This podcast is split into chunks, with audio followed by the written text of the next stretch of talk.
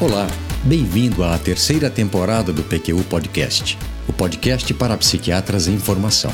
Aqui é evidência com opinião. Eu sou Luiz Alberto Etten e é uma satisfação tê-lo como ouvinte. Aquele seu paciente, independentemente do diagnóstico, com depressão, toque, transtorno de pânico ou esquizofrenia, que não está evoluindo bem depois de pelo menos três tratamentos corretamente realizados, em termos de duração e dose de medicamentos, ou de técnica, frequência e aproveitamento de abordagens psicoterápicas, provavelmente será considerado portador de um quadro resistente, refratário ou, de maneira mais realista, a meu ver, de difícil manejo. Imagino que em algum momento você deve ter feito ou escutado alguma crítica ao conceito de resistência ou refratariedade, ao seu real significado, às suas implicações clínicas e terapêuticas. Nesse episódio do PQU Podcast, vou compartilhar com você algumas reflexões gerais sobre o tema. Eu convidei o Vinícius para participar desse episódio pois sei que ele se interessa por questões conceituais que têm implicações na nossa prática clínica. Tudo bem, Vinícius? Obrigado por ter aceito o meu convite. Tudo bem, Luiz Alberto. É sempre um prazer participar de um episódio do PQ Podcast com você. Eu é que agradeço o convite para discutir esse tema tão importante para qualquer psiquiatra. Legal. Se você gosta do PQ Podcast, compartilhe o link com seus colegas. Lembre-se de que ele é uma iniciativa nossa, do Vinícius e minha, realizada com recursos próprios e sem qualquer tipo de patrocínio, com o objetivo de divulgar informações, evidências, conceitos e dicas que poderão ser de interesse para o psiquiatra em formação. Nós vamos utilizar o termo resistente como sinônimo de refratário. Inicialmente, tanto um quanto outro foram propostos para os casos que não respondiam bem, que não demonstravam mudanças verificáveis, significativas ou relevantes da sintomatologia em resposta a tratamento farmacológico convencional. Heinz Lehmann, à época chefe do Departamento de Psiquiatria da Universidade McGill, no Canadá, em artigo publicado em 1974, foi o primeiro a utilizar o termo para casos de depressão. Sua definição era curta e grossa. Abre aspas. Um estado depressivo patológico que não respondeu a tratamento medicamentoso sistemático com duração de dois a três meses. Fecha aspas.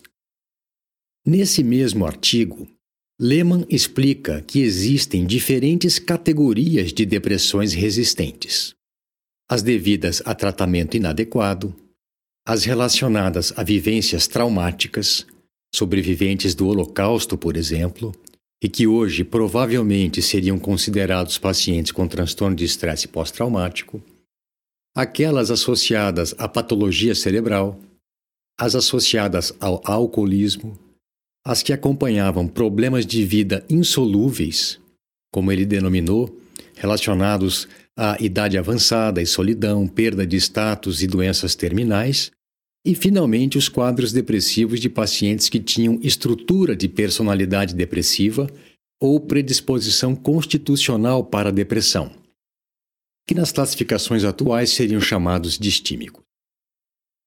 Quando o assunto é esquizofrenia refratária, a definição de John Kane e colaboradores de 1988 é a mais conhecida e foi feita para caracterizar os casos em que estaria indicado o uso de clozapina. Abre aspas. Falha terapêutica com três antipsicóticos em dose adequada. Fecha aspas. E por dose adequada, entenda-se como aquela equivalente a 400 a 600 miligramas por dia de clorpromazina. Ah, eu já vou dar palpite aqui, ó. Eu gosto da definição do Lehman. Tem utilidade prática na clínica, apesar de não explicar ou deixar implícito que o tratamento sistematizado tem que ser adequado em termos de dose e duração. Não gosto da definição do Kane. Como você mesmo já disse aí, Luiz Alberto, é muito mais um critério para indicação do uso de clozapina do que uma definição de refratariedade. Mas desculpe, Luiz Alberto, segue aí o raciocínio. Sem problemas, Vinícius, vamos em frente. Existem também critérios operacionais para definir refratariedade de toque, de transtorno de pânico e de outros transtornos mentais. Os interessados encontrarão as respectivas referências em nosso site www.pqpodcast.com.br, na aba relativa ao episódio. Estima-se que 15 a 50% dos pacientes com transtornos mentais sejam resistentes ao tratamento, dependendo da definição empregada. De 15 a 30% dos casos de depressão, 20 a 50% dos casos de esquizofrenia, 30 a 50% dos pacientes com toque e até 50% dos pacientes com transtorno de pânico. Acredita-se que as porcentagens maiores relatadas em alguns estudos se devam ao fato deles não fazerem distinção entre casos verdadeiramente resistentes daqueles que tiveram evolução ruim por conta de tratamento inadequado, subdose e duração inadequada e ou baixa adesão. E aí surge uma primeira questão. É correto chamar de resistente ou refratário o quadro de um paciente que não seguiu corretamente a prescrição, não aderiu ao tratamento e provavelmente por isso não melhorou? E já que lancei um primeiro questionamento, vamos logo a mais um.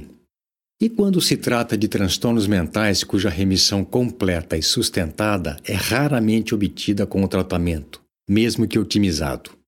É o caso dos transtornos delirantes, da esquizofrenia e do toque. Como distinguir se o resíduo sintomatológico é sinal de refratariedade ou de que se chegou ao limite de eficácia das intervenções disponíveis? Eu não vou responder, mas vou aproveitar e jogar mais lenha na fogueira e tocar em um ponto que eu considero central nessa discussão. A que fim nos serve a definição de refratariedade? Como eu já disse, eu gosto da definição que me ajuda na prática clínica. Mas refratariedade pode ser definida para fins de tomada de decisão na pesquisa em psicofarmacologia ou em medidas de saúde pública, por exemplo. Então eu pergunto: em que medida a extrapolação de um critério operacional de resistência ou refratariedade para a pesquisa psicofarmacológica é útil para a prática clínica? Boa, Vinícius. E talvez até pudéssemos começar com algumas considerações sobre essa sua questão.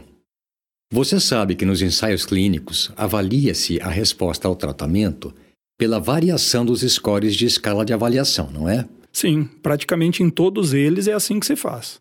Pois é, mas um psiquiatra clínico comum como nós pouco se vale delas para a verificação empírica da evolução da maioria dos casos tratados. Esses instrumentos eles foram desenvolvidos para a pesquisa e investigação clínicas. Aliás, para isso são de extrema utilidade, pois, por seu intermédio, a avaliação sintomatológica dos pacientes foi objetivada, sistematizada, padronizada e validada entre observadores e pesquisadores. Como regra, em cada ensaio clínico, os profissionais que avaliarão os pacientes no decorrer do segmento são treinados na utilização das escalas e discutem como deve ser feita a avaliação de cada um dos seus itens. Além disso, faz-se o que se chama calibração da equipe de avaliadores, medindo-se a confiabilidade das avaliações deles, o quanto elas são concordantes, em sessões de treinamento de aplicação dos instrumentos. Na elaboração de escalas de diagnóstico e avaliação, a simplificação da descrição dos sinais e sintomas de forma que qualquer pessoa possa compreendê-los, permitindo que, então, aquelas com diferentes formações e referenciais teóricos possam utilizá-las. É o que se denomina reducionismo metodológico, que não pode ser confundido ou dar margem a um reducionismo ontológico a negação da complexidade inerente às coisas como elas são, como se elas pudessem ser tão simplificadas sem perda de substância e de significado. Além disso, é difícil precisar em que medida um profissional conseguirá utilizar-se de uma escala de avaliação desenvolvida por alguém com outra tendência doutrinária e outra formação, sem se deixar contaminar pelas suas próprias crenças e sua vivência clínica. Nem é preciso ir muito longe para entender isso. Um quadro considerado grave por um residente pode ser entendido como moderado por um psiquiatra mais experiente, que já viu muitos mais pacientes. essa categorização em leve, moderado ou grave é muito dependente da vivência clínica. Agora, imagine essa mesma diferença de interpretação para todos os itens de uma escala de avaliação. Pois é. Agora, se isso é verdadeiro para itens de escala de avaliação, pense na frequência com que isso ocorre na prática clínica. As definições mais modernas de refratariedade as que são utilizadas em diretrizes e algoritmos formulados por especialistas, em geral incluem número mínimo de tentativas terapêuticas adequadas, em termos de dose e duração, e bem toleradas. Também o mecanismo de ação primário do medicamento e a verificação empírica de resposta clínica incompleta ou insuficiente. De acordo com outros autores, Brenner e colaboradores, por exemplo, no caso de esquizofrenia refratária, e Michael Young no caso de depressão, algo além da resposta farmacológica deve ser considerado nessa definição. Eles consideram necessário incluir nela fatores derivados de outras dimensões do problema. Javier Quinteiro e colaboradores, do Departamento de Psiquiatria e Psicologia Médica da Universidade Complutense de Madrid, em artigo de revisão sobre a evolução do conceito de esquizofrenia resistente ao tratamento, fizeram uma lista descritiva de todos os fatores que, segundo eles, devem ser levados em conta na definição de resistência ao tratamento e que, a meu ver, tem valor epistêmico. Vamos a ela. Em primeiro lugar, temos os fatores intrínsecos. Esses são os que têm a ver estritamente com o transtorno em si, com sua natureza e sua capacidade intrínseca de causar dano ou alteração permanente da personalidade após a remissão dos sintomas agudos.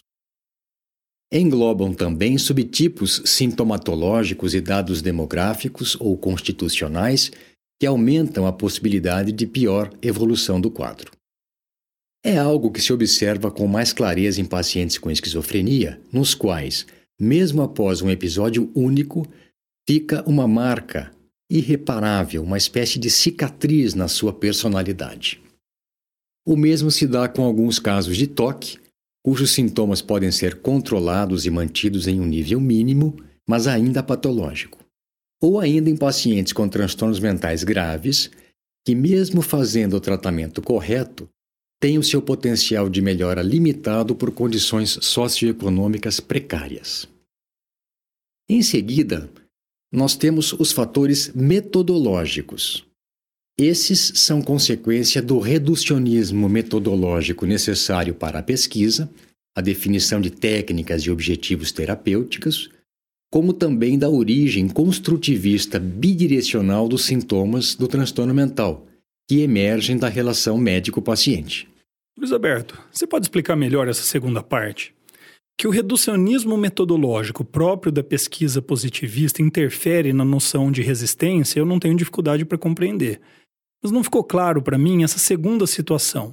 Como assim algo que surgiria da relação médico-paciente? Ainda bem que perguntou, Vinícius. Eu estava mesmo com receio de que esse componente dos fatores metodológicos não ficasse claro. Eu vou tentar explicar melhor. A partir do encontro médico-paciente, desenvolve-se uma lógica circular reforçada mutuamente por cada um dos participantes dessa relação: o médico, o paciente, evidentemente, os familiares e outros profissionais de saúde mental.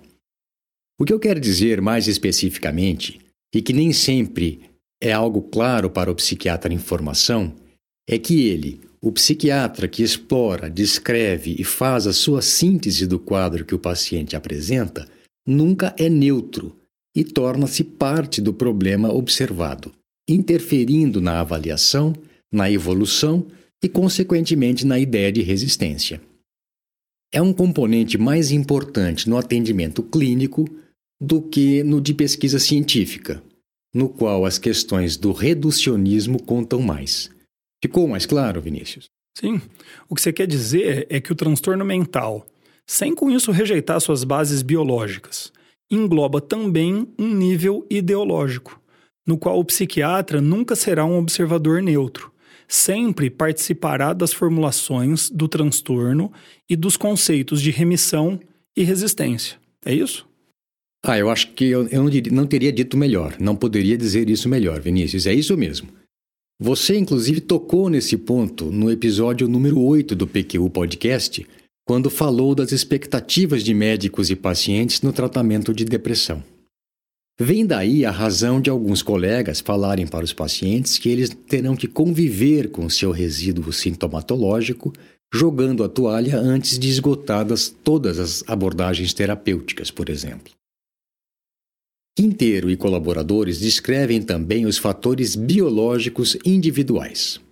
Aqui são incluídos a farmacogenômica, a constituição do, genética do indivíduo que interfere na farmacocinética, lembrando que farmacocinética é o que o organismo faz com a medicação em termos de absorção, metabolismo, biodisponibilidade, distribuição e excreção, e interfere também na farmacodinâmica, Lembrando também que é o que o medicamento faz no organismo, as alterações na expressão gênica e nos sistemas de neurotransmissão inter e intraneuronais.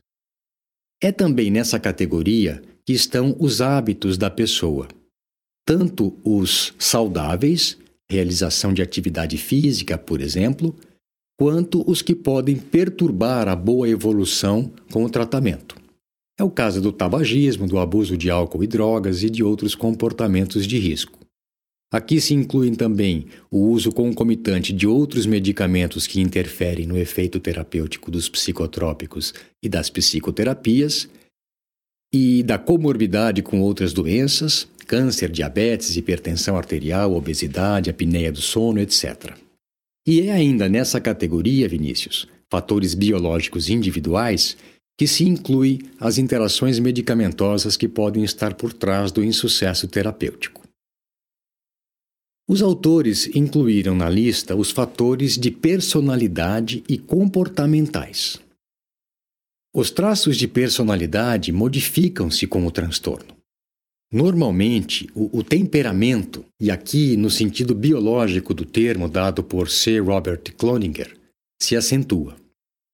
Os componentes da personalidade adquiridos mais tardiamente pela interação com o ambiente, o que Cloninger denomina caráter, são afetados de modo menos previsível, às vezes exacerbados, em outras ocasiões são embotados e em outras ainda mudam de sinal, são invertidos.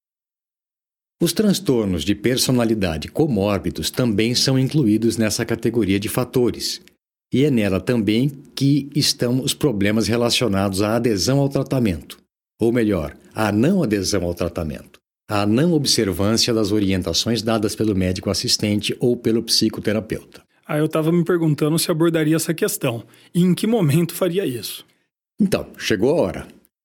Estão nessa categoria, pois é um comportamento, a via final comum de diversos fatores causais que vão desde ignorância, passando por falhas de comunicação e mal-entendidos, até má vontade, falta de colaboração proposital ou relacionada à atitude passivo-agressiva. E, finalmente, nós temos a quinta categoria, que são os fatores familiares e sociais. E aqui não se fala de família somente em termos de antecedentes familiares, mas sim também em termos de estrutura e dinâmica familiar. Os fatores sociais incluem demografia, condições socioeconômicas, questões culturais, incluindo as religiosas, e o nível de funcionamento pré-mórbido. Com tudo isso em mente, voltemos à vaca fria, à questão que deu origem a esse episódio do PQU Podcast: refratário, resistente ou de difícil manejo? Qual acha que seria a denominação mais justa e adequada para aquele caso que não está evoluindo bem, apesar dos esforços terapêuticos? E aí, Vinícius? não é a primeira vez que falamos dessa questão, hein? Já nos entendemos que, a nosso ver, o mais adequado na prática cotidiana seria chamar esses casos de difíceis. Não só de difícil manejo, mas também mais complexos exigindo mais do que em outros a consideração de outras variáveis além da apresentação clínica e da abordagem farmacológica padrão.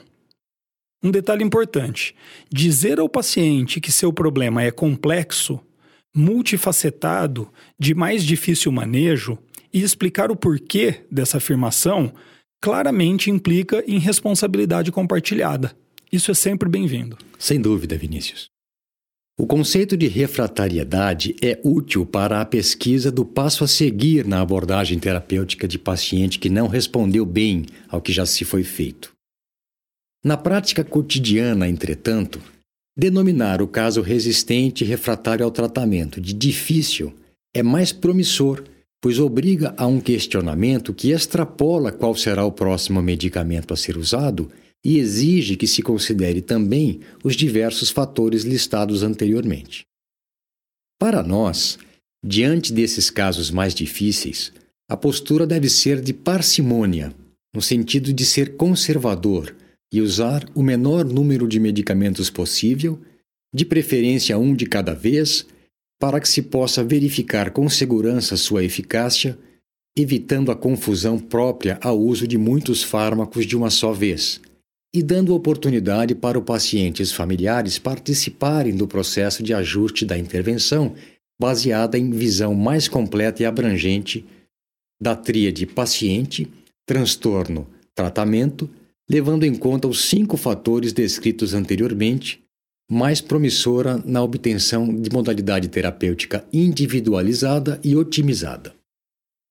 Luiz Alberto, no desenvolvimento aqui do tema, você não abordou um aspecto que eu acho que valeria a pena comentar, nem que fosse de passagem. Qual, Vinícius? O do estadiamento da refratariedade. Na verdade, com medo de extrapolar o tempo, eu pensei em abordar essa faceta do tema em outro episódio. Você falou algo sobre isso no episódio 26, não foi? O que abordou a contribuição da clinimetria para a prática psiquiátrica. Isso mesmo. Você gostaria de comentar algo sobre essa proposta, sobre a proposta de estadiamento da resistência ao tratamento? Ah, eu gostaria sim. Acho que cabe nesse episódio relembrar a proposta apresentada por Giovanni Fava e colaboradores, em artigo publicado em 2012 no Journal of Clinical Psychiatry. Com relação ao estadiamento da refratariedade ao tratamento, eles sugeriram o seguinte: estadiamento zero, sem história de insucesso terapêutico. 1. Um, ausência de resposta a um ensaio terapêutico adequado. 2. Ausência de resposta a dois ensaios terapêuticos adequados. Estadio 3. Insucesso com três ou mais ensaios terapêuticos adequados. E 4. Ausência de resposta em três ou mais ensaios terapêuticos adequados, incluindo ao menos um ensaio terapêutico com combinação ou potencialização de tratamento. Tudo bem que esse estadiamento, un... é, nesse estadiamento, o único critério foi a resposta a tratamento farmacológico. Mas a ideia de estadiamento é, poderia levar em conta também os fatores que você descreveu nesse episódio, Luiz Alberto. E isso é organizador do, do raciocínio clínico. Sem dúvida. Permite que o médico assistente se situe melhor quanto ao ponto em que está no tratamento o estadiamento diagnóstico, aliás, é muito utilizado em outras áreas de medicina, em oncologia, em radiologia, cardiologia. É, só para finalizar a minha contribuição, eu sugiro a leitura de um artigo de Rouet e colaboradores, publicado no Journal of Affective Disorders, em 2012, em que os autores fazem revisão sistemática de cinco propostas de estadiamento de depressão resistente ao tratamento Vamos incluir a referência no site. Isso mesmo, legal, Vinícius. Pois bem, a intenção com esse episódio foi lhe fornecer noção da relatividade do conceito de transtorno resistente refratário ou de difícil manejo, com vistas a estimulá-lo a, com método e persistência, buscar o melhor resultado possível com os tratamentos com eficácia comprovada cientificamente nos pacientes com quadros mais complexos e difíceis. Obrigado, Vinícius, por ter aceito o convite para participar dele e por tê-lo enriquecido com suas considerações. Um abraço e até a próxima. Um abraço. Acesse nossa página no Facebook. Você vai ficar por dentro de tudo o que acontece no PQU Podcast. Visite nosso site www.pqpodcast.com.br, onde todos os episódios já publicados estão disponíveis, com as respectivas referências e organizados por data, autor e sessão. O PQU Podcast agradece sua atenção.